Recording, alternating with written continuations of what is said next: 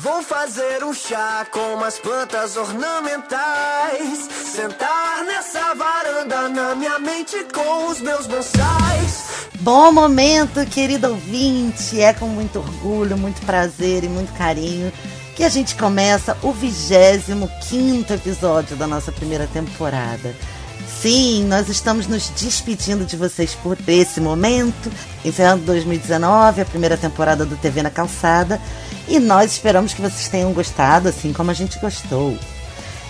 Eu sou Renata da S e 2019 foi um ano muito estranho. E aí pessoal, eu sou o Guilherme Andrade e tivemos muita coisa esse ano para comentar. Mais bom do que ruim, pelo menos pelo que eu assisti. Opa, eu sou Matheus Santos e senhor Martins Scorsese. Menos, tá? Leva na boa, galera. Pau no seu cu e dinheiro no meu bolso. Puxe sua cadeira de praia, abra sua cerveja porque a sua TV está na calçada encerrando o ano.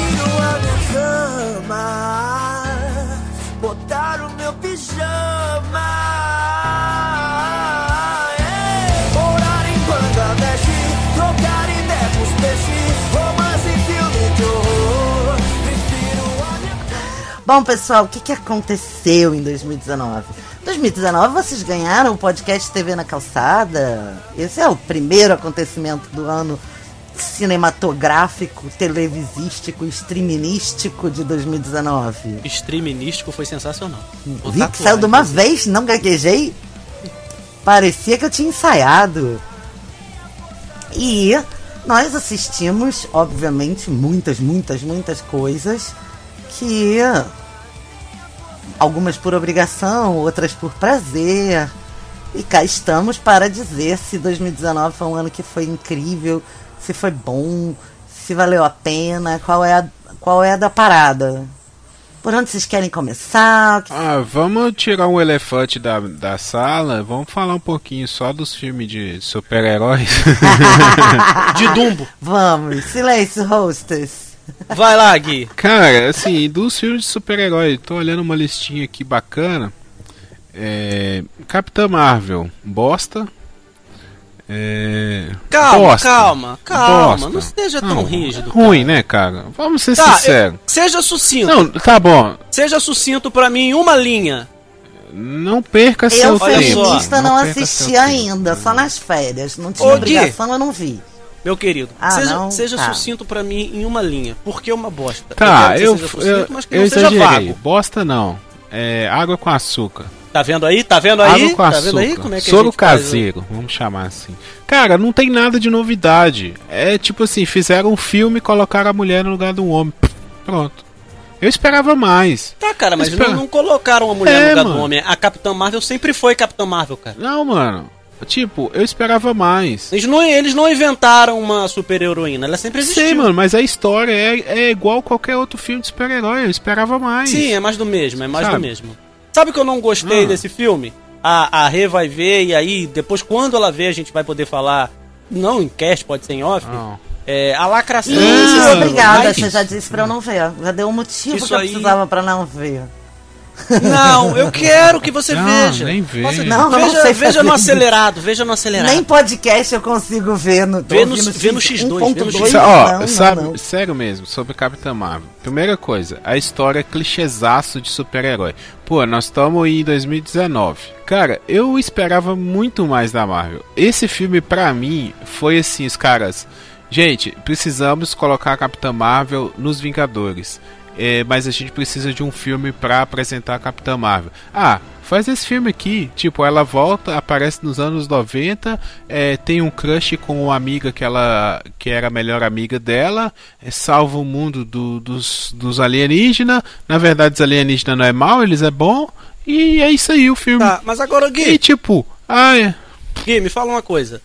Falando de Marvel, já que você falou de Capitão Marvel como um todo, tirando o Pantera Negra que sim traz coisas novas, o que que não é clichê nesse universo, cara? Vamos lá.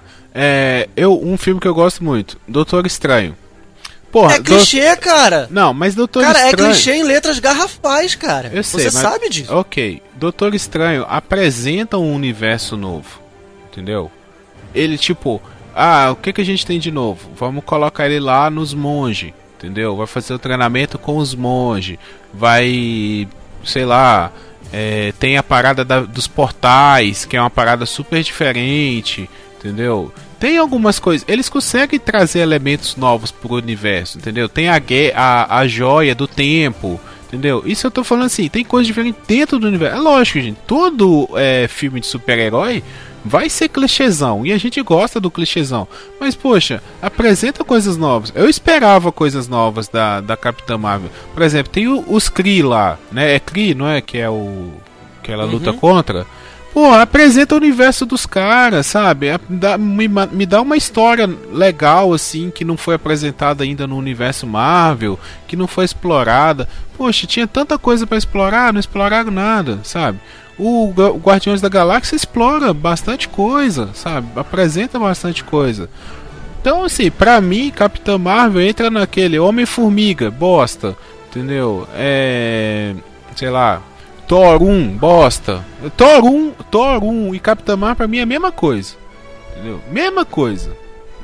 Os caras não tem, tem nem vontade de fazer um filme. Sabe? Vai lá, joga, pega um quadrinho lá, adapta e pronto. Pô, cara, 10 anos, velho. Tá, a pergunta real é: teve algum filme de super-herói que valeu a pena, assim, foda, esse ano? Hum. Ó, tem um, tem um que é muito bom, e que só para o pessoal não falar que eu sou antifeminista, que o caralho que esse povo gosta de encher a porra do saco. É. Ah, é só pra falar também, né? Porque aí não acompanha é... a gente. Ah, esse povo da internet é enjoado pra caralho. É, Alita, aí. Anjo de Combate. Esse filme é foda demais, demais. Um a Alita, ela é uma android, é uma menina, assim, sabe? Tipo. Ah, como é que chama? É. Como é que chama, Matheus? Aquele desenho lá? do. Tipo, do Blade Não, Runner? não. Que tinha o. Que o cara era um cientista e faz um, um robozinho igual o filho dele, que o filho dele morre. Astro Boy. É tipo Astro Boy. Entendeu? Ela é um. Eles descobrem lá que ela. Ela aparece, o cara acha ela no lixão, assim, recupera ela com algumas peças. Só que ao longo do filme ela vai descobrir quem ela é na real, né? Tipo assim, porque ela meio que perde memória, ela é descartada como um robô velho.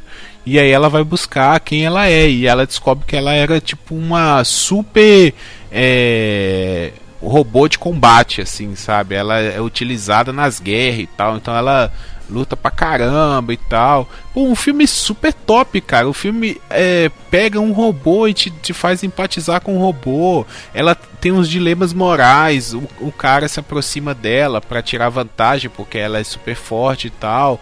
Mas aí tem um, um, conflito ali e que ela quer virar, fazer sucesso, mas ela tem que ajudar o pai dela, sabe? E Tipo, é muito louco o filme, assim. A construção do filme. É um é clichê, é clichê, mas tem muita coisa nova, muita coisa boa, cara. E é de super.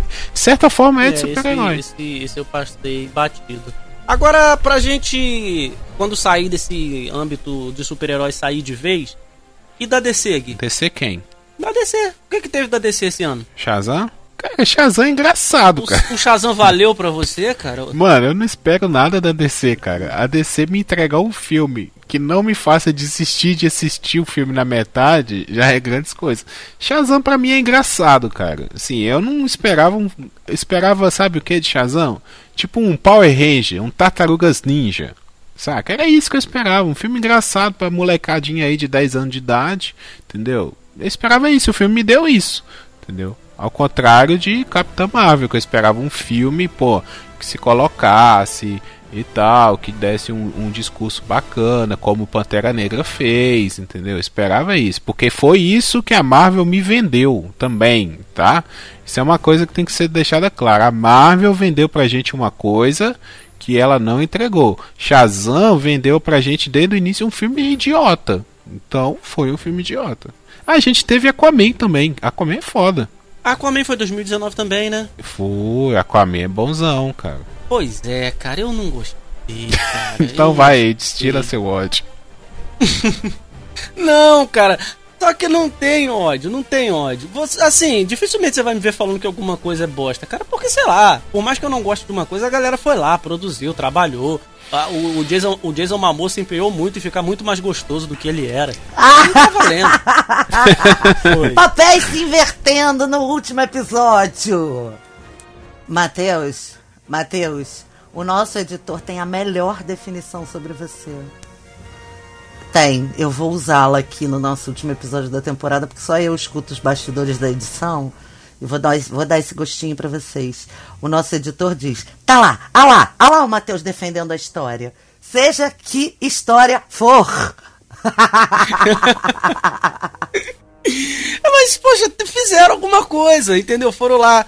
É assim, em, em termos técnicos, o Aquaman é sensacional. Em efeitos especiais, em, em computação gráfica é, é sensacional. Mas o, o, Jason Momoa não é, nunca foi e não sei se será um grande ator. Ele é um genérico, entendeu? É, a gente tem até umas participações legais do William Dafoe, que eu gosto muito. Porra, o, o Dolph Lundgren, cara. Fazendo. O William Defoe arroz de festa, né, cara? Ele tá em todas, né? Pô, cara, mas ele tá lá fazendo um, um bonzinho que a gente não, não, não tá acostumado ele a ver. Ele não né? tem cara de bonzinho. Ele não né, tem cara, cara de bonzinho. Ele é, ele é o maior peão da indústria cinematográfica que existe. O homem para trabalhar. É, ele trabalha bastante. Eu gosto muito do William Dafoe, eu gosto muito. Inclusive, é, recomendo aqui quem nunca assistiu é, o, o, Ah, gente, agora esqueci o nome. Aquele filme de guerra que ele fez com o, o Charlie Sheen, do Oliver Stone. É, quando eu lembrar o nome. Platum. Platum, sim, recomendo Platum, sensacional.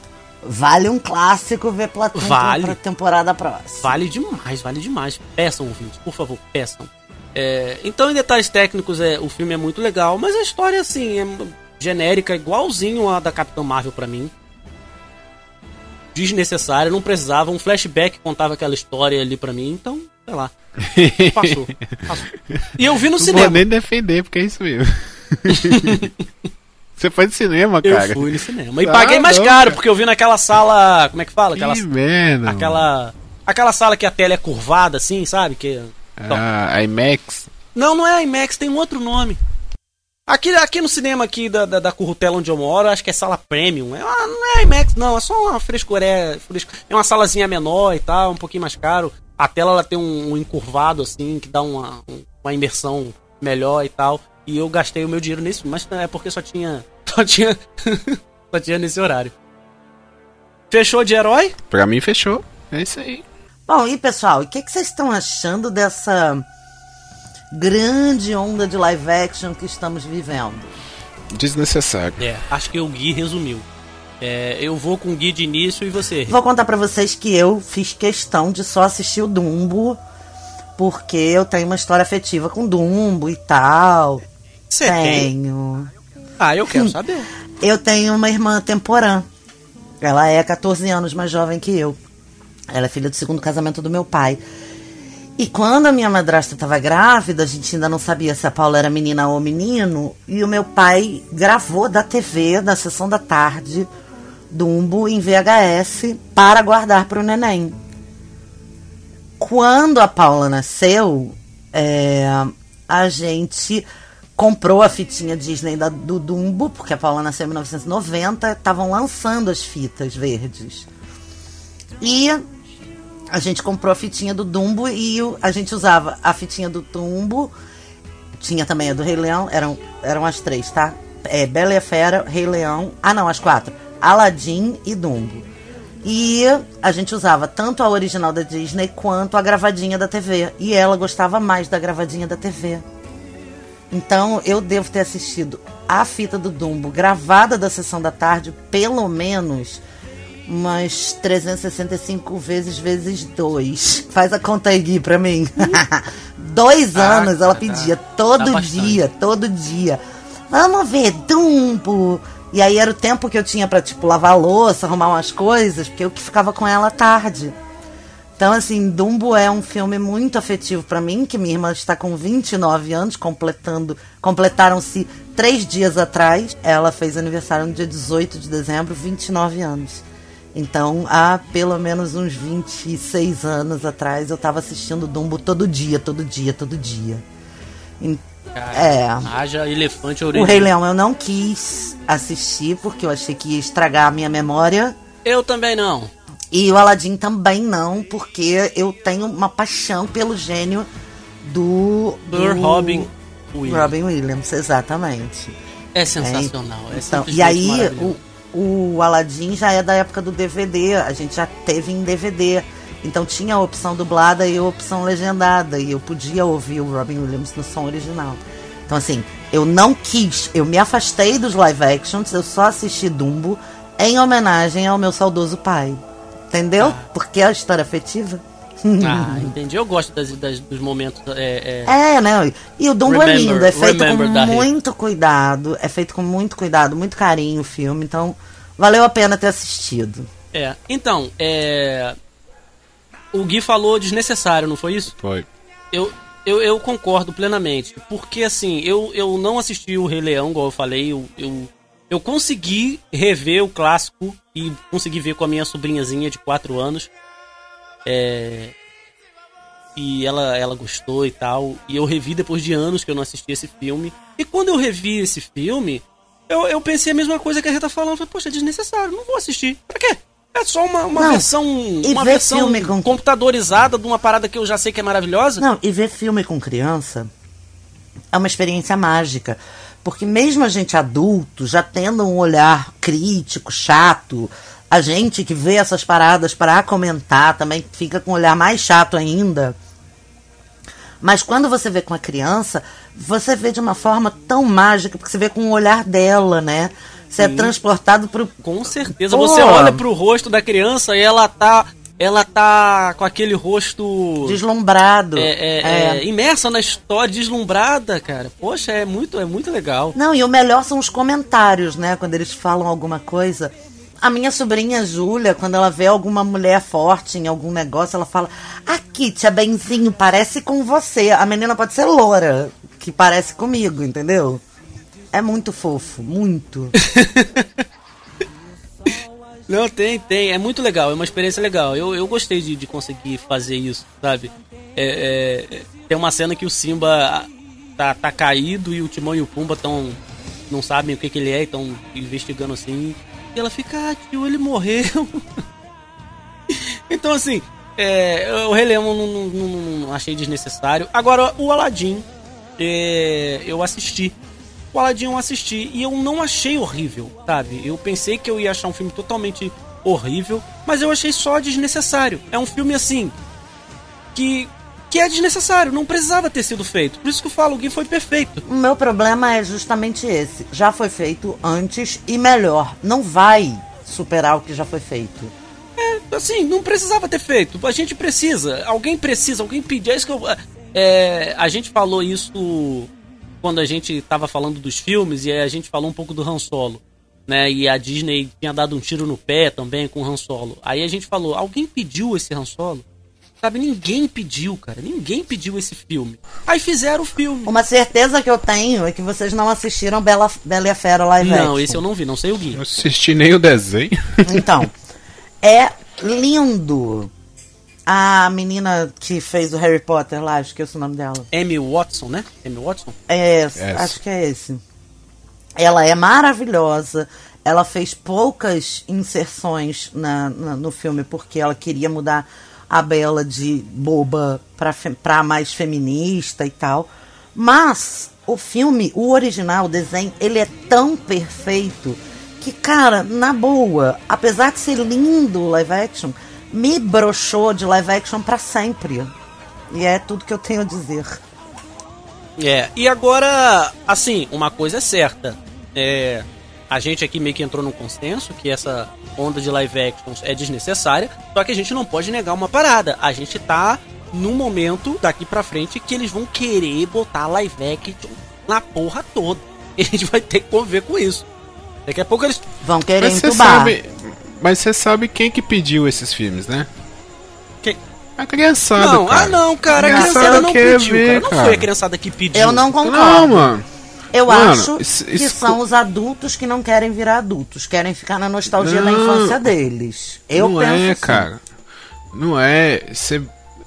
é, pessoal de cinema, estúdio aí, Disney, eles sabem, cara, que se botar um filme lá de infantil, sabe? Vai vai dar galera, sabe? A molecadinha vai lá assistir. E a com criança os pais. vai. Agora, tem uma coisa assistir. muito importante, que é o seguinte, eu tô vendo uma onda de mulheres que cresceram acreditando e sendo ahn, catequizadas, colonizadas pelas ideias das princesas, que não tinha na minha época, tá? Eu sou de uma geração que a- a- é anterior a essa onda de princesas. É, e elas, agora adultas, continuam infantilizadas. E agora já estão com suas filhas ou seus filhos. Então, eu acho que é um jeito delas se conectarem com a criança interior e ainda empurrarem essa cultura colonizadora de Disney, de princesa e de nananã para os filhos. É o meu ponto de vista sobre o assunto. Cara, assim, da minha experiência com, com criança, assim, é, que eu converso e tal, a molecadinha gosta, cara. Eles gostam desse filme, eles fazem os pais levar, entendeu? Pede mesmo pra ir no cinema. Às vezes o pai a mãe nem vai. Tipo, o pai a mãe não vai no cinema no ano, só vai porque pra levar o filho, sabe? A única vez que vai no cinema é pra levar o filho. Eu Mas, conheço Guia, pessoas assim. Você pensa que E- as crianças fazem diferenciação entre o live action e o desenho? Ah, eu acho que não. Eu acho que não é questão de fazer diferenciação. É um produto que elas querem consumir. Sim, mas quem Entendeu? faz a diferenciação é o adulto. E o adulto quer ver Ah. aquela história se tornar real diante dos olhos dele. A, a experiência do cinema é uma experiência única. As crianças não assistiram o Rei Leão de desenho no cinema. Entendeu? Essa criançada de hoje não assistiu Bela e a Fera no cinema, não assistiu qualquer outro Aladdin no cinema, sabe? Por exemplo, a Angélica conta que ela foi assistir, sei lá, Pinóquio, Mary Poppins, Foi Bambi. é, esses filmes, Bambi, que o irmão dela Bambi. sofreu a beça. É, entendeu? Ela assistiu isso no cinema. A experiência do cinema, ela é uma coisa única, sabe? Não adianta você falar assim, ah, mas assiste o, o desenho que é melhor. Pô, cara, é melhor, pô, tá, pode ser, mas você não tá vendo ali naquela sala gigante. Eu eu me lembro de ter assistido Tarzan no cinema, Tarzan desenho. Nossa, da Tarzan Desenho Disney. é muito lindo. É, eu assisti numa excursão da escola, todos os alunos foi levado, acho que eu tava na primeira série e tal. E aquilo pra mim foi uma coisa maravilhosa. E Tarzan, tipo, se você pegar, é, é um filme como os outros da, da Disney, sabe? Como as outras animações da Disney. Mas ficou na minha memória a questão do cinema, daquela experiência, entendeu? Então, essa experiência para as crianças de hoje, ela é válida, sabe? As crianças É. querem ir ao cinema, assistir, ter essa experiência. E a Eu gente também que não pode precisava fazer privar live delas action, disso. né? Podia reeditar os desenhos e pronto. Sim, concordo. Concordo plenamente. Não precisa fazer live action. Relança no cinema. E pronto. Ah, mas aí você vai pegar um. Olha pra você ver, isso aí em questão de marketing, isso é, isso é contraproducente no marketing. Pô, você vai pegar num, num tempo que você tem pirataria, você tem streaming, você tem é, torrent pra tudo quanto é lado aí. Você vai pegar o. O filme e relançar no cinema, sabe? É só esses caras malucos por Star Wars que voltam no cinema. O pai e a mãe, trabalhador de família, que vai pagar 20 conto em cada ingresso aí, ele vai falar: Não, não vou no cinema ver isso, não. Se eu for lá, eu tenho que ver uma coisa É diferente. por isso- O live action pra elas é uma coisa é por diferente. isso que você sintetizou tudo quando disse que é desnecessário. Já que a única motivação de desnecessário. se fazer um filme live action é pra poder fa- é, fazer o- irem, as pessoas irem pro cinema. Então, como eles estão ganhando dinheiro, eu não tô ganhando nada. Sim. Então, Não, é, e- isso é que eu acho desnecessário é o seguinte: poderiam ser. Isso até a gente discutiu no episódio do Papo de Calçada. A gente fez um episódio só sobre live action lá. É, a gente poderia ter histórias novas, sabe? Eu acho que vale você tentar fazer novas histórias. É, e que é feito nas animações, por exemplo. A Pixar aí lança de dois em dois anos ela lança histórias novas em animações. Ela não fica se repetindo. Poderia ser feito isso no live action, entendeu? Lançado histórias novas no live action. Isso que eu acho desnecessário, essa readaptação. Mas a motivação que eu, que eu acho que porque existe é essa, de ganhar dinheiro, sabe? E tudo bem, pode ter a galera que vai pela nostalgia, tem a molecadinha que vai para assistir, para ter experiência no cinema, tem o pai que quer que o filho tenha aquela mesma experiência que ele teve, sabe? Não é nem questão assim, ah, eu vou lá porque eu quero lembrar como é quando eu assisti no cinema, eu vou ver de novo. Não, às vezes ele quer levar o filho dele lá, poxa, eu assisti esse filme no cinema, vou levar meu filho também para ele ter uma experiência parecida com a que eu tive, entendeu? Então tudo isso motiva a você fazer um, um live action, entendeu? É desnecessário? É desnecessário. Tem motivação? Tem motivação. E o que manda é dinheiro.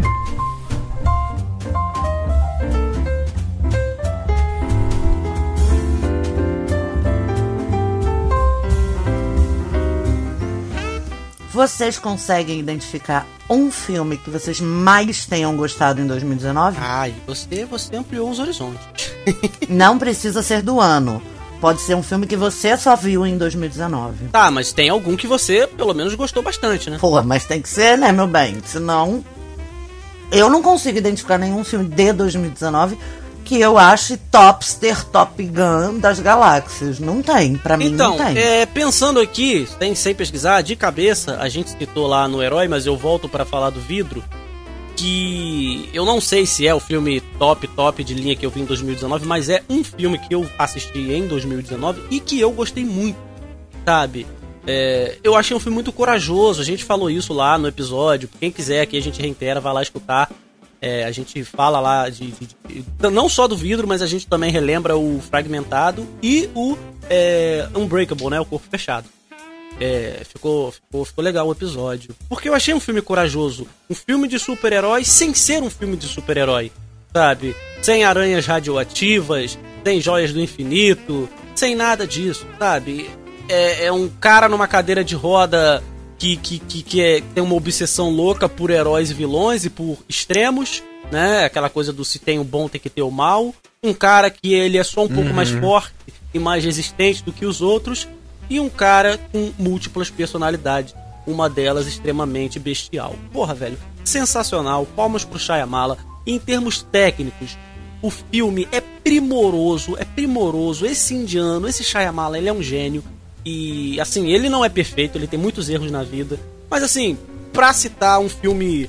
Um filme que, que me marcou nesse ano foi Vida. Então, pra falar de um filme de 2019 que eu gostei muito, só pra falar dos que dos de 2019, eu amei John Wick 3. Eu não vi. Eu assisti. Pois é, eu entrei em contato com o John Wick esse ano por causa do John Wick 3. Eu e o Bruno, a gente maratonou os três filmes numa noite só. E posso já dizer pra vocês que eu achei o 2 só uma ponte entre o 1 e o 3, mas o 3 é excepcional, sensacional. Eu gostei, foi muito. E pra ninguém também dizer que eu não gosto de ação, que eu não menciono ação aqui. Então, John Wick 3 em 2019 foi o filme lançado no ano que eu mais gostei. Não, mas ninguém pode falar que você não gosta de ação, não. E uma das suas séries favoritas é Godless? Você quer mais ação do que Godless? Não tem Não condição. é? Pois é. Mas às vezes as pessoas podem achar que eu tenho uma tendência pra outras, outras produções. Não, eu gosto de. Não, vamos lá, quase gente. tudo. Vamos falar a verdade. A gente gosta do que é bom, cara. Se, se é Não, bom, é- a gente gosta. Entendeu? Mas e você, senhor Guilherme? O que, que você destaca em 2019? Cara, assim, é. nos- acho que vocês assistiram Coringa? Ai, já assistiram? Então, o Coringa Não, né? Não. Então, é uma pena vocês não terem ido visto no cinema, porque é um filme pra se ver no cinema, faz, acredito que vai fazer outro sentido. É que na é, minha tô cidade não tem cinema. É, E assim, pra mim é um filme que eu quero ainda rever, sabe? Quero ver porque é um filme que tem muita coisa, sabe? Tem, tem muito detalhe. A gente também gravou um episódio sobre Coringa lá no Papo de Calçada. É, mas tem muita coisa, assim. É um filme bem construído, bem bacana. Teve a, a crítica aí do, do Scorsese e tal, teve uma certa polêmica. é, porque o filme tem muita referência, às vezes chega a, a, copiar assim algumas cenas, algumas falas, algumas coisas de alguns filmes do Scorsese, mas é um filme muito bem feito, sabe? Que eu acredito que muita gente que foi ao cinema não esperava é, saiu do cinema sem entender muita coisa, como eu também saí do cinema sem entender muita coisa. Tive que parar, refletir, conversar com algumas pessoas, ter algumas ideias e ainda quero rever o filme que eu não tive a oportunidade ainda numa imagem boa. Quero rever o filme para absorver mais coisas. Então, assim, para mim, Joaquim Fênix já levou o Oscar de 2019 dessa temporada. Para mim, não tem ninguém que vai tomar dele. Será? É, não ah, eu também não, tenho já, certeza. E, já tá ele bom. não tem mais ninguém. Cara, provavelmente seria... entra aí para melhor roteiro. Provavelmente roteiro. É, não sei se esse é roteiro original ou roteiro adaptado, mas que seja. É porque é, é baseado original. em quadrinhos. Tem um, é filme baseado em quadrinhos, né? É roteiro adaptado. É, fala. não, mas. É, eu acho que é roteiro adaptado mas... que ele entra. É. Não. É, porque é baseado ele... em outra obra e não é, é. original. Se ele não. Não, mas se ele não tem um texto original que ele segue. É ele não. Porque eu não, não sou é especialista adaptado. em quadrinhos, mas ele, Bom, com bem. certeza, ele deve ter sido seja. baseado em alguns quadrinhos do Coringa, entendeu? Então ele deve ser roteiro adaptado. É, mas o que seja, vai levar, entendeu? Pra Cara, mim mas leva se roteiro. Ele levar, trilha sonora desse filme. Muito louco, né? Trilha sonora desse filme é sacanagem. A trilha sonora desse filme é uma sacanagem de boa, sabe? O, o pensador mesmo, quando a gente gravou lá, ele falou de alguns detalhes da trilha sonora, cara, que eles colocam assim, que é quase imperceptível, sabe? Ele falou que ele percebeu assim num relance, ele percebeu e ficou maravilhado. Então, trilha sonora boa, atuação do Joaquim Fênix boa, roteiro bom. É, cara, esse filme para mim, assim, e ainda vai ser levado para alguns anos ainda. É, eu falei isso lá no Papo de Calçada, esse filme chutou a bola para cima e agora o cinema de super-heróis tem que pegar. É, pra você ter uma ideia, eu não tive acesso né, ainda ao filme, é, por isso que eu não ouvi o episódio de vocês ainda lá. É, mas o filme chegou no meu consultório. É, nem eu. Ah, teve um, uma paciente que pediu pra conversar sobre o filme e, e o que ela sentiu e o que ela observou. Então, assim, chegar no consultório da terapia é, porque é um filme forte. É, não, não tem como não ser impactado por esse filme, de uma forma ou de outra. E assim, gente, é, para quem não. Se tem alguém que ouve aqui o nosso podcast e não é muito fã de filmes de quadrinhos, de filme de super-herói, veja o filme sem o preconceito, sabe? Vai para assistir o filme sem o preconceito do, do filme de quadrinhos, porque ele se distancia muito dessa estética de quadrinhos, sabe? Ele praticamente só usa o nome do Coringa, a personalidade do personagem Coringa, mas a história ela é totalmente autoral, ela é totalmente fora do, do, dos moldes de filme de quadrinhos que a gente tem, de filme de adaptação de quadrinhos que a gente tem. Então, assim, para uma experiência legal, sabe? Vai sem preconceito, faz igual o Matheus faz, sabe? Vai pro filme sem esperar nada, só recebe, aí depois você tira suas conclusões, se o filme é bom, se é ruim, se é isso mesmo, se já fizeram melhor. Mas, sabe, porque o preconceito ele pode estragar um pouco a experiência das coisas.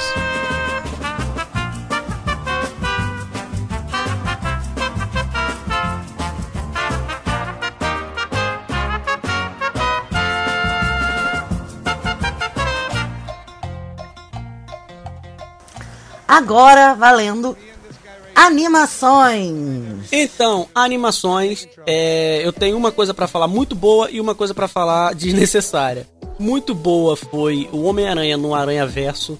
É, a Sony, ela, assim, para início de conversa, ela não vai largar o osso do, do Homem-Aranha, né? A gente teve aí a, uma treta do que o Homem-Aranha ia voltar pra Sony, que a Marvel ficou de calças arriadas e tudo, mas é, eles acertaram assim. Em cheio não, não, não traduz em como eles acertaram nesse filme. Eu não sei vocês, mas eu achei um, uma das coisas mais sensacionais que eu já assisti esse Homem-Aranha no Aranha Verso. É, é, vocês gostaram desse filme? Vocês assistiram? Eu gostei, cara. Não tem como não gostar eu desse não filme. O filme ganhou o Oscar. É bom pra caralho. É, é muito bom. Porque ele é despretensioso, Renato, e a gente recomenda para você e pros ouvintes que não assistiram. Mas ele, ao mesmo tempo que ele é despretensioso por ser uma animação, e a animação em si, ela por natureza leva né, uma certa leveza né, em relação aos live action, mas ele, ele é, é um filme é, que se leva a sério. A animação é feita de uma maneira diferente, ela não é esse tipo de animação que a gente está acostumado a ver da Pixar e, e da Disney.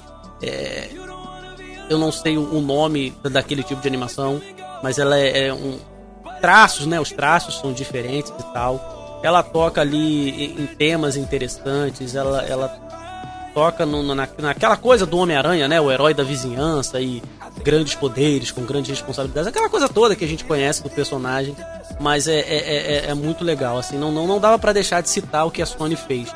Isso só prova, de novo, que a Sony pode, pode, a Disney pode oferecer caminhões e caminhões de dinheiro. A Sony não vai largar o osso desse personagem nunca. Tá, deixa eu só nunca. fazer quem... um plim-plim, que é o seguinte, às vezes pode parecer que eu tô negligente, porque aí vocês estão falando, ah, você viu? Eu não vi. Não, eu não vi, não, eu não vi, mas é porque eu faço a curadoria também aqui do TV, então eu vejo um monte de porcaria até chegar coisa boa para indicar para os meninos e pra gente gravar. Então não é desinteresse meu, viu, ouvinte? É porque Mentira. eu não... Mas quem é que vai Ó, por exemplo, tô olhando aqui, 18 do 4 foi lançada A Maldição da Chorona. Vocês viram esse filme? Eu vi esta eu merda. Vi, é, mas eu não vi porque eu já sabia que era uma merda. É uma merda. O filme foi totalmente recomendado em todos os canais de curadores que a gente costumeiramente usa aqui para as nossas discussões em off. E o filme é uma cagança, é uma desgraça. Perdi minha vida vendo esse filme. Sim, olha aqui, a, a, Renata tá, tá falando que fa, falou pros ouvintes aí que faz a curadoria e vê um monte de merda. Ela merece se, se ela quiser, um momento para ficar falando, despejando veneno em ódio em todas as merdas que ela foi obrigada a assistir para nos proteger de não assistir. Cara, isso é muito altruísmo. É, isso é verdade. Isso é eu protejo vocês mesmo. uma pessoa não, só. mas eu quero fazer então, eu quero aproveitar o meu momento para fazer uma indicação de um filme muito bom que eu tinha esquecido de falar. Quando eu falei do meu favorito, que eu falei do John Wick, eu tinha que ter dito esse, que foi Calmaria. É um filme com Matthew McConaughey que ele recebe um pedido estranho da ex-mulher e ele tem que sair pro mar com ela e tal. E é um filmaço, eu achei esse filme incrível. Eu indiquei pro Guilherme no comecinho do ano, não foi, Gui? Indicou? Que a gente indiquei, acho que, acho que você assistiu e acho que a gente conversou sobre isso, mas não era no TV ainda. Calma aí, deixa eu pesquisar e o, aqui. É, é Serenity, o filme em inglês. Na época não tinha o nome Calmaria ainda quando eu vi. Foi março. E o filme é excelente. Quem não viu, ele não chegou no mainstream, não fez sucesso, não nada. E eu recomendo demais, que foi uma das coisas que eu assisti pra, tipo assim, vamos ver o que, que tá bom, o que, que tá ruim. Então, assim, tem muita coisa ruim que eu vi esse ano? Tem, muita coisa. Teve séries e séries que eu tive que assistir episódios e episódios para ter certeza de que era uma merda para não recomendar. Mas eu prefiro ficar com as coisas boas, já que é o nosso nosso encerramento de temporada e recomendar Calmaria na, ainda no, na área de filmes, porque ela, esse é um filme excelente.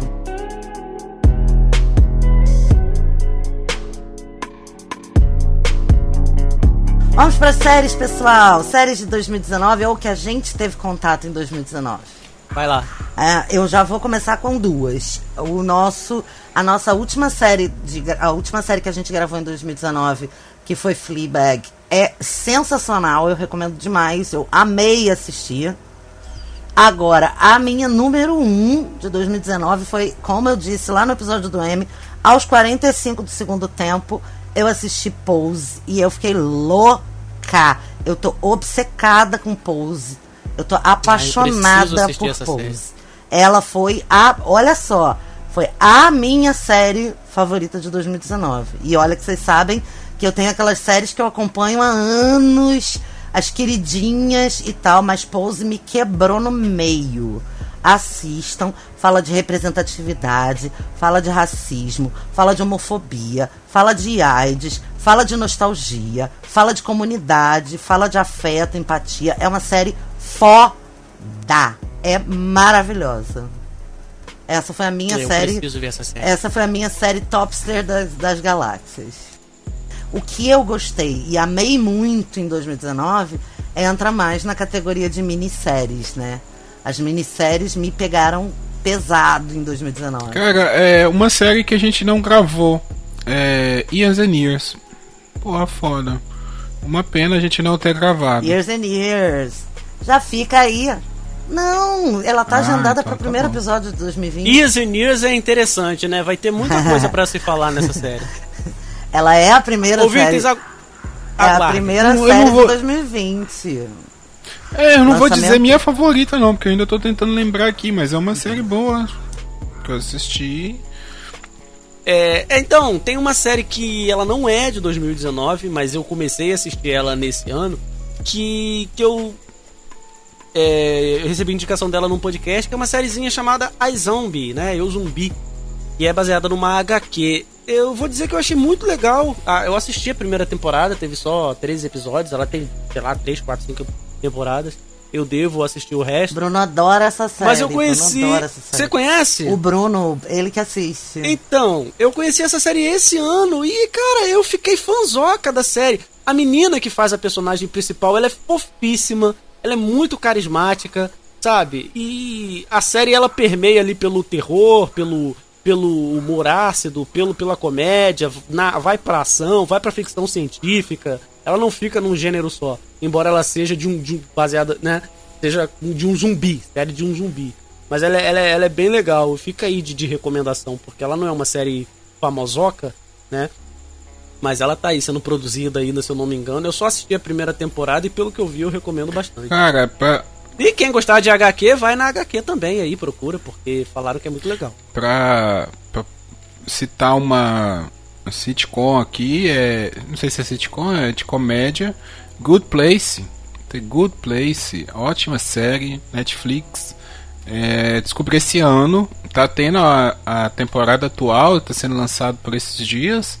Tô acompanhando. É uma série muito, muito legal, assim, tem uns dilemas morais, assim, é bem, bem bacana. O, a sinopse é uma, a- uma pessoa, né, uma mulher, ela morre e vai pro bom lugar, né? Eles não chamam de céu, chamam de bom lugar.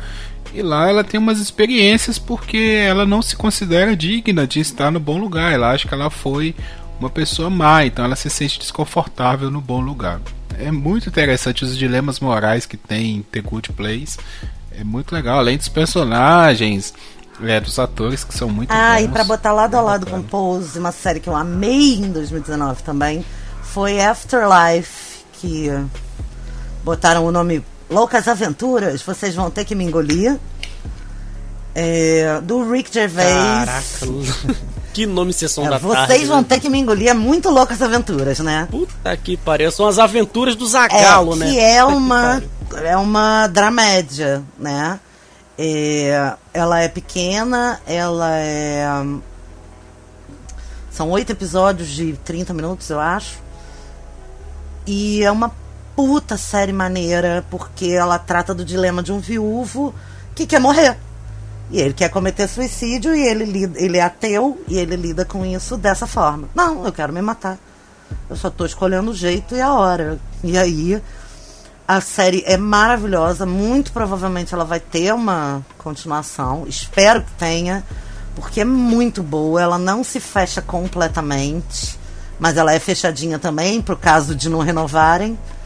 É, mas é uma série que eu, assisti lá no comecinho do ano, então por isso que é só agora que eu lembrei que ela é realmente sensacional. Afterlife, que é original Netflix, eu acho. Não sei. Ela é britânica, mas é tem uma, um contrato de exclusividade de distribuição, enfim. Que ela é toda do Rick Gervais. Ela- ele, é- ele dirige, protagoniza, escreve, a porra toda. É muito maneiro. Enfim. Agora, teve alguma continuação que vocês assistiram em 2019 de coisas que vocês já assistiam antes que vale recomendar? Ah, não, de recomendar não. Como é que é que fala quando você. Quando. Aquele termo, Renato, quando você assiste uma parada que dá vergonhinha? A vergonha alheia? É, mas tem um o, termo. o termo em inglês, você quer? É. Guilty pleasure? É. eu não sei se essa série é um guilt pleasure, mas eu tô. Eu resolvi assistir a última temporada do Supernatural. Porque foi uma série que eu acompanhei muito na, na, nas épocas lá que passava no SBT. Eu era fãzaço dessa série e depois eu desisti dela. Eu nunca desisto de série. Sério, eu acho que essa é a única série que eu desisti na vida. Mas. Porra, Matheus. Hã? É Fala. muito corajoso. Porra, você largou Sobrenatural. Não, eu desisti, eu desisti na, na, na 11 temporada. E. Nossa amizade tá, fraca... tá fracassando. Aí, Rapaz, abalou a eu- estrutura aqui da mesa, hein? Eu assisti 11 temporadas de Supernatural, cara. Eu tenho crédito, tá? Tem porra nenhuma, pior ainda. Se tivesse largado na quinta temporada, até te dava razão. Não, tá, Mas deixa eu falar. Mas olha só, cuidado com a amizade aqui da mesa, porque vocês sabem que eu sou aquela que teve aquela série amada substituída por Supernatural. Vocês lembram dessa história, né? Que série amada? Eu contei essa história pra vocês, que eu assisti uma série à meia-noite, que a minha avó ia embora, que ela não gostava de abrir Ah, a porta. sim, tarará. é. Supernatural é a série que entrou sozinha, no né? lugar da minha série. Então, mas eu e o Gui, a gente é o público Supernatural. Eu não... É, a, a só a nossa diferença de idade já denota isso, né, meu bem? Então, mas é uma série assim, eu tô brincando do, do, do, do Guilty Pleasure. Falei certo? Não sei falar esse termo. Falou, anjo. Fala vergonha alheia, pelo amor de Deus, sabe falar É, português não, velho. Porra, de guilty Eu não sei falar por- caralho. É engraçado Fala que eu não sei vergonha falar alheia. português e fico tentando falar pariu. inglês. É um abestado. É. Isso aí, sabe o que, que é isso? Essa porra de podcast, É. cara. Esse povo de podcast. Para de ouvir falar essa é colonização Porra, fala em português, o cara tá americana. morrendo pra falar É o verdade, para de ouvir É uma essa porra. colonização americana barra paulistana. O, o, o, o Supernatural eu tinha parado quando eu falei na 11 temporada, eu dei uma desanimada, mas eu, eu pensei assim, um dia eu volto. Só que eu nunca voltei, sabe? E aí quando anunciou que essa temporada.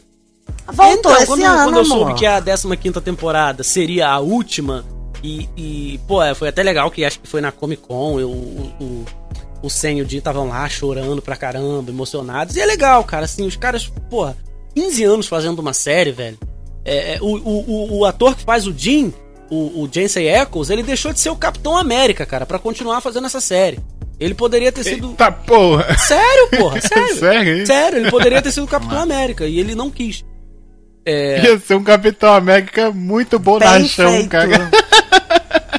Bem feito no cu dele, porque ele também, também peidou em Gilmore o quê? Não Girls, quis fazer idiota. ou ele fez e saiu? É. Ele fez e saiu. Idiota. Ele fez também o- o- uma temporada do Supernatural lá atrás ainda, quando ele nem era o, o Jim. Mas aí eu voltei, falei, poxa, vou assistir, a série vai acabar e tal. Aí eu peguei um resumão pra eu poder me inteirar de tudo que eu tinha perdido nesses, nesses canais aí de fãs de Supernatural. Fiquei sabendo de tudo e comecei a acompanhar essa 15ª temporada. E assim, tô acompanhando, tem sido legal, vou fechar com chave de ouro. Não sei se o Gui tá, veio acompanhando desde sempre. Não, eu tô esperando sair tudo é, pra assistir com a Mariana. A gente assiste junto. Aí eu vou esperar sair tudo pra gente maratonar. E outra vendo, série também que eu. Pera aí, só rapidinho. Deixa eu fazer o comentário do Sobrenatural. Ah, faça, faça, perdão, perdão. É, não, assim, eu tô brincando aqui com você, Matheus, mas é porque assim, Sobrenatural eu sei que não é uma série boa. Sabe, eu sei. Ela é uma série. É, uma série do seu tempo. Sabe? Ela foi lançada. Nós estamos na 15 temporada, é, início dos anos 2000, né? Então, assim. Ela é uma série para jovens juvenis do início dos anos Então. 2000. E quando a Renata fala que ela é uma série. que nós, né, somos o público dessa série, ela tá completa de razão. Cara, eu sou apaixonado por Sobrenatural. Essa série parece que foi feita pra mim. É tudo que eu gosto, tem nessa série. Entendeu? Tem comédia. Ela é o seu Grey's Anatomy. Ela tem comédia. Ela é, o- ela é o Grey's Anatomy de vocês, porque é, elas têm exatamente a mesma idade, são séries que têm a mesma idade e públicos-alvos diferentes. Grey's Anatomy foi lançada para um público-alvo que na época tinha 20 e poucos, quase 30 anos, e a Supernatural para os adolescentes. Elas continuam correndo juntas, né? Só que eu agora tenho 40 e vocês têm quase 30. É, é Ah, eu não sei se é mesmo. por esse lado, porque eu, quando eu vi Sobrenatural pela primeira vez, eu já tinha 20 anos de idade. Então, eu não acompanhei desde o começo. Meu Deus, quase um senhor de Não, idade. eu digo assim, que eu não acompanhei desde o início, entendeu? Então eu não sou. Não, Não, é tipo a entendo. malhação, que eu assisto desde que eh, era pequenininho e aí chegou um certo tempo que por eu estar trabalhando não dava mais pra acompanhar a malhação. Mas eu assisti por muito tempo. É, então, assim, Sobrenatural foi a primeira série que eu assisti mesmo, sabe? De um amigo falar assim: Ó, assiste essa série aqui, eu maratonar os episódios, e eu indicar para outros amigos e a gente ficar batendo papo. É, eu acho, como eu falei, é uma série do seu tempo, sabe? É uma série que foi pensada naquela época e foi arrastada até hoje. Eu acho que Sobrenatural merecia um final há muito tempo atrás. Mas tem a galera que gosta, sabe? E assim, não, eu gosto também, cara. Eu assisto, eu vou lá, maratona, eu me divirto pra caramba, cara. Eu fico triste quando o personagem se dá mal, sabe? Eu gosto dessa broderagem, assim, isso é uma coisa meio de menino mesmo. Menino gosta dessas coisas, por isso que a gente gosta de super-herói. A gente gosta dessas é, lutinha, não sei o que e o cara meio galanteador e que se dá mal, que toma um fora, que depois pega outro, que bababá. Sabe, isso é esse tipo, eu cresci assistindo esse tipo de filme, esse tipo de coisa. A gente, eu gosto disso, sabe? É uma coisa que me diverte pra caramba. Sobrenatural é aquela série assim. Assim, qual é a série que você mais se divertiu assistindo? Eu vou falar Sobrenatural, sabe? É a série que mais me divertiu, que eu mais me senti feliz assistindo uma série que eu cantava Carry On My Wayward Son lá no último episódio, que eu ficava esperando o último episódio pra tocar aquela música, É. E eu me divertia pra caramba, a mesma coisa que, sei lá, a entrada de Game of Thrones, sabe? Então, é isso, cara. Assim, não, nunca vou defender que ah, Sobrenatural é foda, bababá e tal. Não, é uma série boa, cara. É legal, divertida, que me diverte, sabe? Tipo o filme do Adam Sandler, sabe? Não é o melhor filme do mundo, mas é legal e É, me não, diverte. E, e isso é importante. E isso é importante. É aquilo que encaixa com você. A gente faz esse trabalho aqui com muito. Eu acho que com muito esse cuidado. Da gente falar do que a gente sente. E não do que é pra todo mundo sentir, né? E é isso. Tem essas séries que eu não acho que são vergonha alheia, porque só a gente sabe a luta que a gente luta no dia a dia pra chegar em casa e assistir uma coisa que a gente acha foda e que diverte a gente. É, é que nem o, o, o que a gente conversou sobre reality shows e tal. Cara, é o meu dia a dia. O que vai relaxar a minha cabeça só compete a mim. Né? E entretenimento é pra isso, é pra gente se apaixonar, se envolver, se encantar e ficar junto. Ah, o episódio nosso de Lost fala muito disso, né? De como a gente se relacionou com aquelas histórias e tal. Então, assim, porra, é, Supernatural é foda. É claro que é foda. Porque senão não tava 15 anos no ar. E senão não era foda pra você, entendeu? Não é, não tem que ser uma obra de arte pra ser bom. Eu voltei a assistir, como eu tava falando, e aí quando começa a temporada tem aquele. Lembra do o, o Guilherme, o- a estrada até aqui? Né?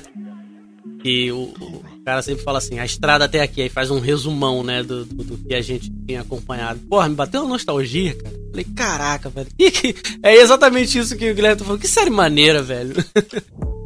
Bateu até um arrependimentozinho de não ter. de ter desistido dela. Mas eu tô firme aí, vou assistir essa última temporada e quando acabar, vai, vai ter emoção.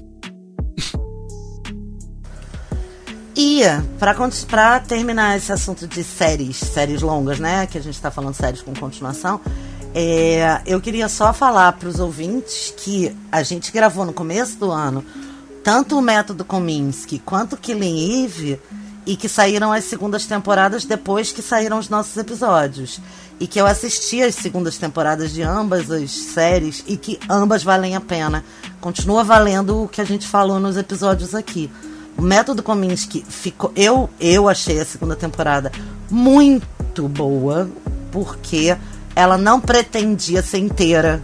Então ela não fecha, não tem aquelas coisas assim de contar a história e explicar, que até teve um pouco na primeira, né? É, ela, ela deixa aberta a história e o que, que vai acontecer, foda-se, imagina aí. Ou a gente conta na próxima temporada. Muito legal isso. Eu achei que terminou de um jeito muito bom. E o e Killing Eve é mais ação, mais porrada, mais interessante, mais aprofundamento. Então, atuações brilhantes, como na primeira. E fica aí a dica de vocês ouvirem os episódios de Killing Eve e Método Kominsky e assistirem as segundas temporadas que também estão deliciosas. É. Eu ia só falar de, de série que tá continuando ainda nesse ano, que é The Walking Dead, que é uma série que eu nunca consegui desistir. Essa, diferente do, do Supernatural, eu não consegui desistir. Eu não consigo. Você tem uma mandinga, uma, uma macumba que me faça desistir dessa série? Mas enfim, eu não consegui desistir de The Walking Cara, Dead. Cara, olha, essa série tentou uma mandinga em cima de mim e eu não consegui assisti-la. Então eu sou o contrário. Eu queria uma macumba para assistir por causa do, do, do Dean, né? É Dean que chama? Do Supernatural? Não, o. o Neo, Neo, não sei. O homem do, do cajado de arame farpado. Ah, sim, o Jeffrey Dean Morgan, pô. Negan, Jeffrey Dean Morgan Sensacional. Eu tenho uma paixãozinha dele lá desde que ele fez o, o Danny de Grey's Anatomy, que eu chorei e choro. E eu não posso ver o Danny, que eu choro, choro, choro. Mas eu não assisto, não consigo porque eu não gosto de zumbi. Deixa eu só comentar uma série então, que eu também tô continuando ela, que é Atypical. A, a Cris até indicou lá no Papo de Calçada. Essa série é muito legal, cara. Ela conta a história de um, um garoto que é autista, né? Ele tem é, uma irmã, o pai, a mãe e assim a família convive, né, com essa situação, com ele e tipo a, a história ela ela pega muito assim o, o dia a dia da família, sabe? Porque às vezes a gente foca muito na pessoa que tem o autismo, mas, é, né, por exemplo, tem vários filmes sobre autistas. Tem, tem um que é o. Ah, cara, eu esqueci o nome, mas é conta da história de um cara que é um matemático. Eu acho que ele tinha autismo. Eu esqueci, mas tem filme Uma com. Uma mente brilhante. Uma mente brilhante. Tem um filme também com Will Smith, que eu acho que ele é autista também. Assim, mas foca muito na pessoa, sabe? No autista. Esse filme, essa série não, ela foca na família. Então tem a irmã mais nova que que não teve tanta atenção assim teve que, sei lá, se tornar mais madura do que o irmão mais velho para cuidar dele. É, tem o pai que, que se sente um pouco é, longe da, da esposa, porque a esposa dá muita atenção é, para o filho que tem autismo, é, a própria mãe que é, se tornou assim uma pessoa super cuidadosa porque ela não soube, é, como se diz assim, lidar naturalmente, sabe? Não teve a ideia de que ela o filho dela né? seria uma pessoa assim que cresceria normalmente com algumas limitações, mas seria uma pessoa normal e faria, né, como ele faz na série, ele faz tudo, ele vai para a faculdade, ele forma na escola, ele tem namorada, ele tem amigos, ele tem um trabalho. Então assim, ele é uma pessoa normal, não tem nada de, de só convive com o autismo. Mas a mãe dele é super protetora e aí né? Então, assim, é uma série muito legal, muito bonita, assim, muito bem tratada as coisas. Ela, ela trata, às vezes, de temas é, delicados, mas ela trata de uma forma muito respeitosa. Ao mesmo tempo, ela consegue dar um tom de comédia muito legal, assim, de tirar sarro de situações inusitadas. É, tipo, o moleque ele é, a namorada dele bate uma punheta para ele na festa de formatura e ele chega no meio da família e fala: Ah, minha namorada bateu uma punheta para mim. Tipo, e todo mundo fica em choque, é graça, assim. É, é uma graça mesmo, ele descobrindo a sexualidade, né? Você, você se dá. Tipo assim, você pega se rindo de uma situação dessa, que para algumas pessoas pode ser constrangedora, mas a série faz isso se tornar engraçado, sabe? É, então, muito legal essa série. Eu adoro acompanhar ela. Eu é, saiu esses dias, a gente já maratonou e já estamos esperando se tiver mais coisas. Ah, eu tava guardando ela, tô guardando ela para as férias, né? É, eu só vi a primeira temporada, mas agora com a sua indicação eu vou ver com mais carinho ainda, com certeza.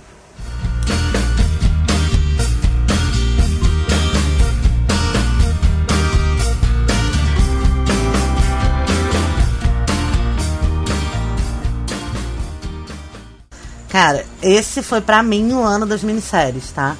Você já citou Years and Years. A gente já gravou aqui Chernobyl. Eu falei de The Act no episódio do, do M. Eu ainda assisti Inacreditável, que é excepcional. A gente também citou Olhos que Condenam lá no. No. No episódio do M. Eu assisti esse ano O Povo contra o Jay Simpson. Eu Ah, assisti. essa é boa. Porra, foda. Eu Mas assisti o povo também. contra o Jay Simpson não é minissérie, É- não. É, a. Não, Ela ela, é série, porque ela tem outra temporada. Ela Não tem, não. Não, Tem, não ela é American não, Crime Story. A série, É, a mas série cada é temporada American... conta uma história Isso, diferente. Isso. Eu ia falar a próxima agora, que eu também assisti American Crime Story, a, o assassinato do Gianni Versace, que E também, também é gostei muito boa. muito.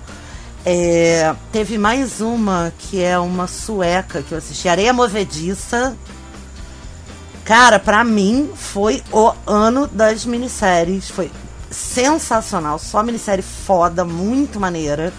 Então, assim, cada uma dessas que eu citei, eu recomendo com força, sabe? Com muita força. Eu não assisti tudo que a Renata assistiu, porque a Renata assiste tudo, e assim, se você não assistir tudo, você não. A Renata tem insônia, né, amor? Não, o, o, o Matheus tem insônia também, mas o Matheus tem preguiça. Mas o. o. A, o Tata nota também, né? A gente tem que lembrar que a Renata toma nota do que é, ela a, assiste. a Renata, ela fica, ela fica na frente do fogo cruzado, cara. A gente. A gente. Eu sou muito old school, eu escrevo as paradas. É. Ela nos livra de assistir coisas ruins. Mas é, essas três que você citou, a Chernobyl, que a gente gravou, não precisa nem falar. Ouvinte que tá aqui, vai lá no nosso episódio que ficou sensacional, ficou maravilhoso. Ouvinte que tá aqui, a gente tá entrando de férias, então nas nossas férias vocês vão maratonar a primeira temporada do TV na Calçada, porque vocês já perceberam que vale a pena. É, faça isso. A gente falou de muita coisa boa. É, no, no final a gente vai, vai falar dos nossos favoritos. Mas o, essa, essas duas que, que a Renata citou, eu assino embaixo também. O Gianni Versace e o O.J. Simpson são duas assim, minisséries muito boas. É, a gente tem o nosso maravilhoso Randall, que eu não lembro o nome do ator, lá no, no, no O.J. Simpson. É, a gente tem o Cuba Gooding Jr., cara, interpretando o O.J. Simpson, sensacional. Também porque não tem nada a ver com o cara, mas ele tá muito bom. Tem o John Travolta, tem o Ross lá da, do, do Friends, sabe? É, é uma série muito boa, é uma minissérie muito boa, gente, é muito recomendável. Tem a Vera Tem Farmiga. a Vera Farmiga, né? Vera Farmiga é maravilhosa, eu sou fã dessa atriz. Tem uma minissérie documental que eu gostei muito, que é Bandidos na TV. eu adorei Ai, essa boa! minissérie. É, assim, eles Cara, a forma como eles fazem essa, esse documentário, ele assim, ele é, ele conversa com a ideia do programa do cara, sabe? De omitir coisas pra te fazer é, pensar uma, um, um lado da história, sabe? Do tipo, o, o apresentador do programa lá, o cara que é o deputado, ele tá morto, sabe?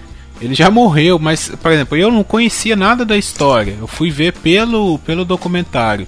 É, eles colocam ele no início do documentário e você pensa que ele tá vivo. Parece que ele tá dando aquela entrevista agora, dando a versão da, da história dele agora. Mas essa é uma, uma entrevista antiga, antes dele morrer, sabe? Então, a forma como é construído o documentário é muito interessante. Ele vai te, te levando para um lado de te iludir, sabe?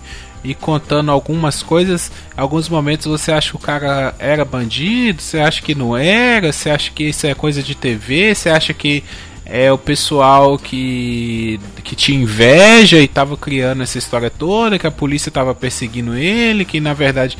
Sabe? E você vai tendo essas coisas ao longo da. Da, da temporada, assim, dos episódios, eu adorei essa, essa série, é muito engraçada em alguns momentos, especialmente no começo, Excelente assim. lembrança, Gui. É. E no final você fica meio pesaroso, sabe? Com. Pensando, poxa, será que se foi isso tudo mesmo, cara? Foi muito escroto, sabe? Muita gente morreu e por causa de ganância e tal. Então, assim, eu gostei muito dessa minissérie. As que a gente falou aqui, algumas eu descobri esse ano, tipo Godless eu descobri esse ano. É, é Godless é minissérie também. Chernobyl eu assisti esse ano também, gostei pra caramba, mas a gente já comentou. É, Deixa eu ver se tem mais alguma. É que eu tô péssimo Olha, de... Olha, que condenam, você assistiu, hum... não assistiu? É, mas a gente também... Olha, os que condenam a gente já falou. É, uhum. Tô tentando lembrar coisa que a gente não falou. Ah, eu... Ah, deixa eu ver, peraí. Não. É, tem uma horrível.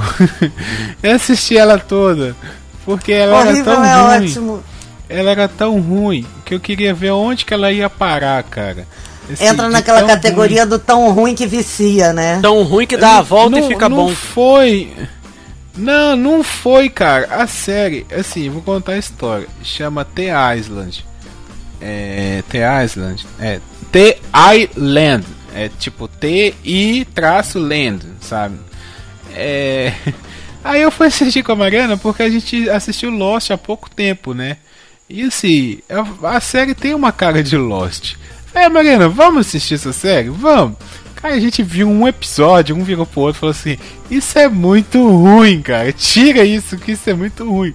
Só que eu sou o cara que gosta de coisa ruim. Entendeu? É por isso que eu não indico nada para ninguém, porque a maioria das coisas que eu gosto são ruins, mas eu gosto.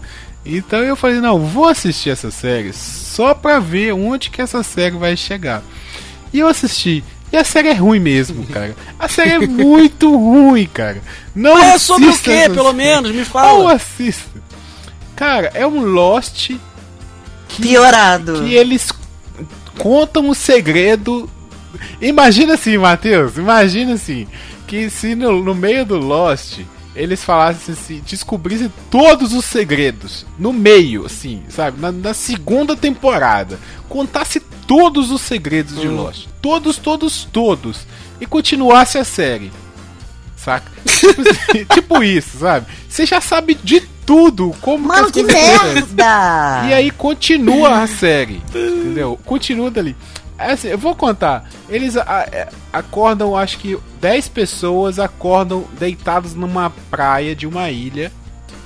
Que eu achei até estranho, porque eles já sabiam que era uma ilha sem dar uma volta, sabe? Eles nem cogitaram estar no continente. Não, já acordaram, estamos numa ilha. Falei, caralho, os bichos é os bichão mesmo. Aí eles vão acorda. Aí, tipo assim, cada um, cada um acorda com uma coisa na mão, ou próximo. Um acorda com uma concha, outro acorda ah, com É o caverna do dragão, né? Cada um acorda com a arma. É, tipo isso, tipo é, isso. É muito caverna do dragão. Tipo isso. Aí tem uma mulher que é a principal, né? Tipo o Jack lá do Lost. Aí a mulher é a principal. Aí ela já pega o negócio, aí chega uma mulher com a arma na cara dela, ela já toma a arma e ela já, já se auto-intitula o líder da porra toda e vai e não sei o que e tal. Deus. Só que, tipo, no segundo episódio, ela acorda. Na verdade, eles não estão numa ilha, eles estão numa simulação computacional, porque eles estão presos. E essa simulação é tipo assim, para revelar se eles realmente são bandidos ou se eles foram presos injustamente. Então, se lá na, nessa simulação eles cometem o mesmo tipo de crime que eles cometeram, que eles foram julgados, é, eles são condenados. E aí a pessoa, sei lá, vai pra cadeira elétrica, vai, sabe, vai, vai receber a pena dela, sabe? É tipo uma confirmação. A ideia é só que isso é no segundo episódio. Depois desse episódio, ela volta para a simulação e vai convencer os outros que aquilo é uma simulação. E aí ela descobre um monte de coisa, que tem um cara lá que era marido dela, que não sei o que. No final da série toda, acho que são seis episódios. Nossa Deus. Ela, ela descobre que na verdade é porque na série ela tá jovem, tipo 30 anos, assim, sabe? De, de, de 25 a 30, mais ela descobre que ela tem 179 ela que, na verdade, anos. É, ela descobre que ela tem uns 70 anos. E aí, e aí a série quer, sei lá, dar uma lição de moral. Eles vão e, tipo, pede desculpa, fala que ela realmente não tinha sido condenada injustamente, que acho que quem tinha matado a mãe dela era o marido, não ela, e libera ela, sabe? Aí é isso a série. Mano, Olha que série horrível. É um, é um Black Mirror, é um Black Mirror da puta que pariu, né? É, mano, é muito louco essa série de ruim, cara. Black Mirror ah. do Paraguai, lá garantia sou oh. Tem uma série que eu não sei se é minissérie, mas é Boneca Russa. Boneca Russa é bom pra caralho. Muito bom. Boneca Russa é, é série inteira, mas é. Cê, é, já. Você mas já teve outra é temporada? Boa. Tem, acho que já tá na terceira. Já teve não. duas, pelo menos, porque a segunda teve? foi do M desse ano já. E renovou a Caralho. terceira. Caralho! Eu só vi uma. É porque demora pra lançar na Netflix. Ah, ela não é original Netflix, não, né? Não. Ah, entendi. É, deixa. É, peraí que eu achei uma outra aqui, só pra comentar também rapidão. É. Ah, uma série que é pra continuação. Porra, eu tô igual o Sandro agora. É uma série que é pra continuação, só pra mencionar, que não vou nem comentar. Eu tô não. rindo em off, tá? É... Só pra você saber, eu tô rindo em off. É Glow. Gente, assista Glow. Glow é muito bom, cara. É excelente essa série. Assista Glow aí. É sobre o quê? Não é minissérie, não. É um, é um grupo de mulheres que vão participar de uma luta livre é, feminina, assim, sabe? Um show de luta livre feminina. Tipo Aí telecast. Um cara... É, telecast, é. Lá é. Luta livre, sei lá, wrestling, né? Que eles chamam lá nos Estados Unidos. Sei lá, chama Glow é Girls, é, não sei o que, wrestling, sabe? É uma coisa assim, é uma, uma sigla. É, é, esqueci como é que chama. Mas assim, é uma série que trata da, ela é habituada nos anos 80, eu acho. E aí elas saem em turnê, sabe? Algumas são atrizes que não deram certo, outras são outsiders, é, sabe? E aí conta a história, é tipo uma uma uma equipe é muito especial. Eu não, que nem como... a gente eu não sei, é. Mas é isso aí, elas se juntam lá, tipo Junta um acampamento feminino. de cada canto. É, e, e cada uma de um jeito. Aham. É, e cada uma de um jeito e tal, e elas vão se superando, elas vão aprendendo, o show começa elas tipo num, num galpãozinho lá, fazendo um showzinho e o negócio vai tomando uma história e elas vão crescendo e daqui a pouco elas estão na TV, depois elas vão para Las Vegas, Assim, o negócio vai crescendo muito. E, cara, Glow é fenomenal, assim. Glow é muito bom. É muito bom essa ah, série. Ah, que legal. Vou procurar, Inclusive, vou deixa procurar. eu deixar, deixar uma indicação aqui no podcast, o Doublecast, que eles fazem a as trilhas, o episódios especiais sobre as trilhas sonoras de cada temporada de Glow, que as trilhas sonoras também são muito bem escolhidas. Então lá eles têm três episódios das três temporadas comentando ah, as trilhas eu sonoras. Amo episódios de trilha cara, sonora. Excelente. Cara.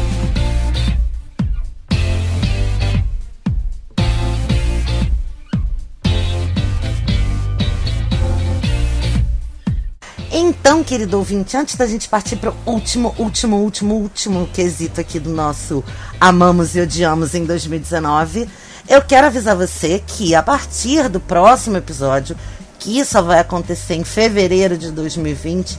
Oh, que triste. Mas a gente também precisa descansar.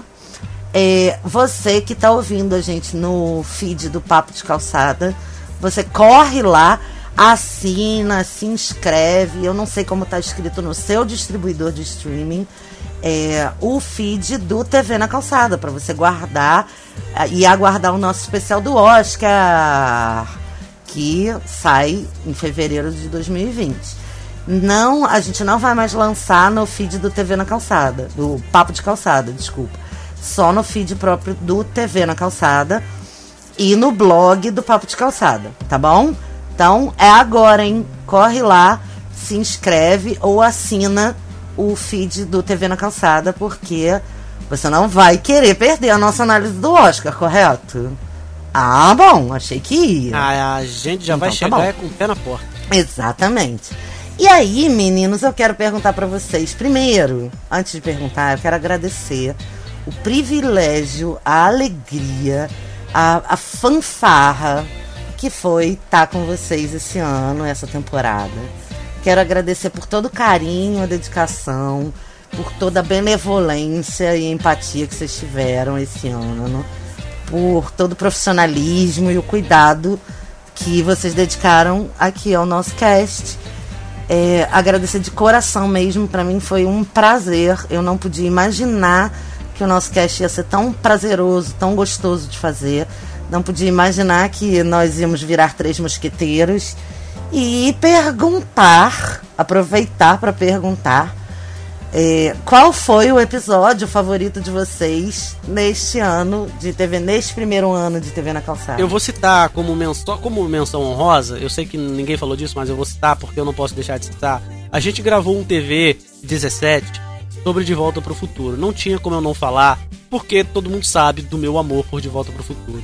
Foi um dos episódios que eu mais me diverti gravando. Vamos tatuar na testa do Matheus. Eu sou o ladrão e vacilão. porque ele tá roubando no jogo que tá lá no De Volta pro Futuro. O, o De Volta pro Futuro foi eu e a Renata e vomitando é, é, é, curiosidade para tudo quanto é lado, e o Guilherme Putaço. Foi, foi maravilhoso, foi maravilhoso. Mas assim, o episódio. foi, foi maravilhoso, foi maravilhoso. Mas o episódio que eu amo foi o Dalton Abbey, porque foi o episódio que a gente gravou, foi o sexto episódio que a gente gravou, mas foi por conta dessa série que o TV na calçada, TV na calçada surgiu. É... Ai, que lindo você lembrar disso. É claro que eu lembro, é claro que eu lembro. A gente tava gravando um papo de calçada e aí nos bastidores a gente cita essa série e a Renata fala que é fã, eu falo que sou fã, e a gente fica dois freaks falando dessa série, e o Guilherme fica, do que é que vocês estão falando, what the hell? Vamos aí... voltar pra pauta, vamos voltar pra pauta. é verdade, e a gente, porra, a gente tem que falar de série, e aí surgiu a concepção da ideia, e porra, foi, então assim, o Dalton Abbey foi o episódio, foi o sexto episódio, mas por conta dessa série, esse, esse, esse cast existe, sabe, por conta da paixão mi, minha e da Renata e da gente ter conseguido fazer o Gui, convencer o Gui a assistir essa série, esse, esse cast existe. Então eu não podia deixar de assistir o De Volta pro Futuro porque é o filme da minha vida, mas esse cast existe e eu tô aqui toda semana conversando com essas pessoas maravilhosas por conta dessa série. Então, Dalton Abbey, te amo. Ai, que lindo! É, eu quero citar uma que assim, foi uma pena o Matheus não ter participado Assim, o Matheus não participou dessa, mas foi uma pena mesmo, que eu acho que ele teria gostado muito. Que foi Coisa Mais Linda. É uma série que a gente não citou, eu não sei se é minissérie ou série, se vai continuar. É, mas é uma série Ela vai continuar. que eu gostei muito de assistir, sabe? Gostei muito, tinha muita coisa para falar, então foi bem legal gravar sobre essa série, assim. Para mim é uma série muito bonita, muito bem feita é, brasileira, sabe? Trouxe bastante coisa assim do, do, do, Brasil, apesar de ter uma temática meio bossa nova, eu não gostar de bossa nova, mas tem, tem uma parada muito legal, sabe? A, a, tecnicamente a série é muito boa, então e a história também é muito boa. Então coisa mais linda para mim foi pelo episódio que foi bem legal gravar Talvez, eu não sei se tem outro podcast que gravou sobre Coisa Mais Linda, é, que essa série também não foi tão comentada assim quanto ela merece, mas foi, foi bem legal. E ah, tem uma série também que tem um episódio que é o episódio seguinte, que foi até engraçado assim. É, foi Academia Umbrella, que eu, Matheus, a gente gravando te Aí é, fui eu que não participei. A gente começou é assim, ah, essa série é ruim. Aí não sei o que. que tem... Mas a gente foi conversando e a gente, é, não sei, eu acho que o Matheus, assim como eu, também gosta muito dessa temática de super-heróis. Tinha coisas que a gente. Ah, mas isso é tão legal, né? Isso, isso foi tão bom. E, tipo, é verdade. Final, gente, peraí, tenho que falar mal, sabe? Tem muita coisa pra falar mal. Mas foi, foi assim, foi engraçado como a gente foi, né, meio que pra falar mal eu gostei bastante da série, mas o Matheus tava meio assim, né, de, de falar mal da série. E a gente acabou falando, acho que mais bem do que mal da série. Então, esse episódio marcou. É muito gostoso pra mim de ouvir. por causa desse, é. desse aspecto aí.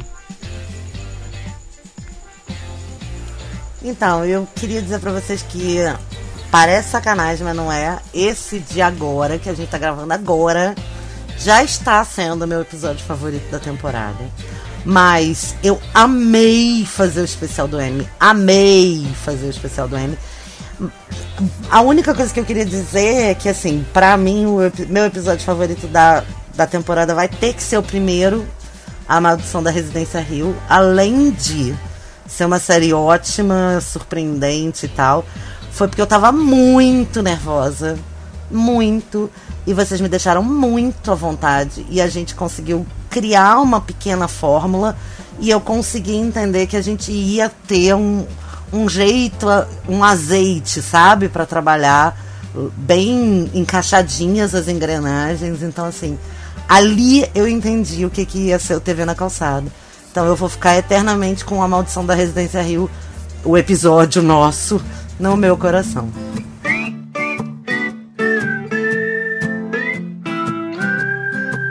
Vou fazer um chá com umas plantas ornamentais. Sentar nessa varanda na minha mente com os meus bonsais. Então, querido ouvinte, muito obrigado por ter ficado até aqui. Obrigada por ter acompanhado esse nosso primeiro ano.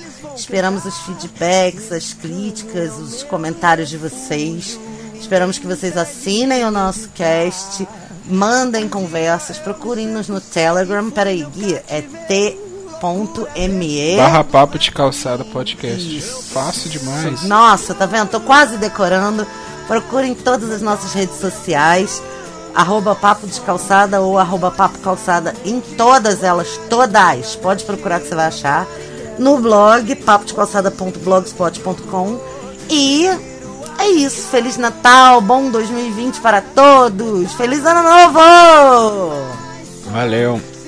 Até mais. Valeu, beijo. Trocar ideia com os peixes, romance, filme de horror.